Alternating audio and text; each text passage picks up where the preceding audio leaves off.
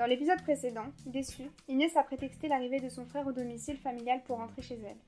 Elle ignorait la partie sombre de ses coups et a été choquée de son comportement violent envers son frère. Elle commence à prendre conscience que Sekou est aussi tourmenté et agressif que son frère Bilal. Le mercredi après-midi, l'ambiance à la maison est calme et reposée. Aminata, Sekou et Marilou sont au travail, alors que David et Sarah n'ont pas école. Ils en profitent pour vaquer à leurs occupations personnelles. David s'est isolé afin d'effectuer des recherches pour un exposé exigé par l'école. Il aime étudier et peut s'évader de cette façon, loin du tumulte de sa famille. David est plongé dans ses recherches lorsque Sarah frappe à la porte. Il ouvre et est interpellé par la mine attristée de sa sœur. Elle a l'air préoccupée et anxieuse. Il l'invite à s'asseoir afin de discuter.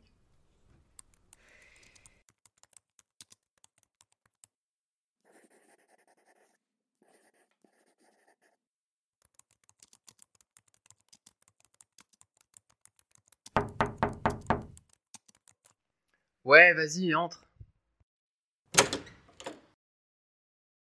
Qu'est-ce qui ne va pas, ma sœur? Tu peux me parler, tu sais? Franchement, je te jure, ça va pas. Ça va pas, David. Cette nuit, j'ai fait un cauchemar horrible. J'étais seule dans une grotte. Il faisait froid, c'était humide. J'avais pas de vêtements. La grotte était immense. On voyait pas la lumière du jour. Il y avait une bougie au fond de la grotte. Une bougie, elle sentait, je crois, la noix de coco. Comme le parfum d'Aminata. C'était horrible. Du coup, le vent, il s'est mis à souffler et une personne est entrée dans la grotte. Je, je voyais une ombre s'approcher lentement vers moi. Je me voyais mourir. Cette ombre, c'était l'ombre de Sekou. Il souriait, j'avais très peur. Il me fixait droit dans les yeux, je le reconnaissais pas. Et puis il est allé dans le fond de la grotte. Il a éteint la bougie. Je me suis retrouvée dans le noir, seule, désespérée. Sekou est parti en courant. Ça va aller, c'était juste un cauchemar. Juste un cauchemar, non Je n'arrive plus à dormir la nuit. J'ai la boule au ventre quand je sors de l'école le soir. Il me fait peur, Sekou. Il est de plus en plus violent. Il m'aime pas. Il sait que je suis petite et que j'ai peur de lui et il en profite. Doucement, doucement, ça va aller. Tu sais, petite sœur, c'est cool, c'est pas vraiment un monstre, comme dans ton cauchemar. Il crie sur tout le monde et il donne des ordres car il veut se sentir exister, il veut prouver qu'il existe en fait, il va attirer l'attention. Toi, ce que tu dois faire, ma sœur, c'est l'ignorer, c'est ne pas entrer dans son jeu pour montrer que tu es plus forte que lui. Ah, c'est facile. Je fais déjà comme s'il n'existait pas, tu comprends pas. Je peux pas fermer les yeux, tu crois que c'est normal ce qui se passe? Qu'est-ce que j'ai fait de mal, David? Dis-moi. Mais tu n'as rien fait de mal, Sarah, écoute-moi bien, je, je vais te donner un conseil. Il faut l'ignorer, ne pas lui répondre, tu fais comme s'il n'existait pas, pour ne pas rentrer dans son jeu. Tu fais comme s'il n'existait pas. Arrête de dire ça. Regarde-toi. Dès qu'il entre dans la maison, tu cherches à fuir. Tu as peur de lui et il le sait. C'est pas une solution. Tu n'as rien à craindre, Sarah. Viens avec moi. On va se mater un truc à la télé, moi. Ça va changer les idées, d'accord? Moi, si tu le dis, vas-y. Il quitte la chambre et s'assoit sur le canapé. Sarah zappe les chaînes de télévision.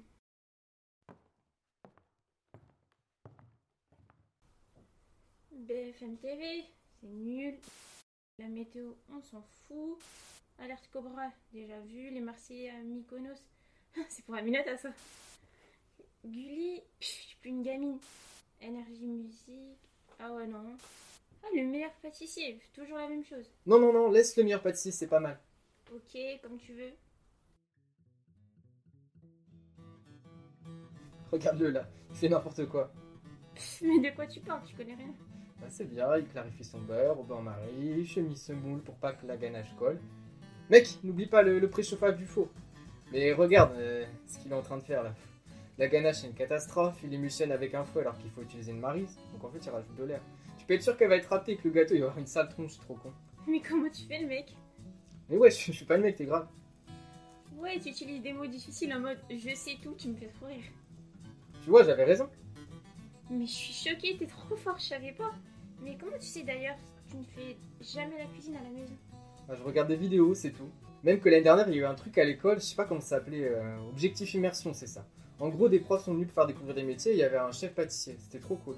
Il nous a expliqué quelques bases pâtisserie, mais ça me suffisait pas en fait, je voulais en savoir plus. Donc il m'a donné son livre perso, euh, carrément sympa le mec.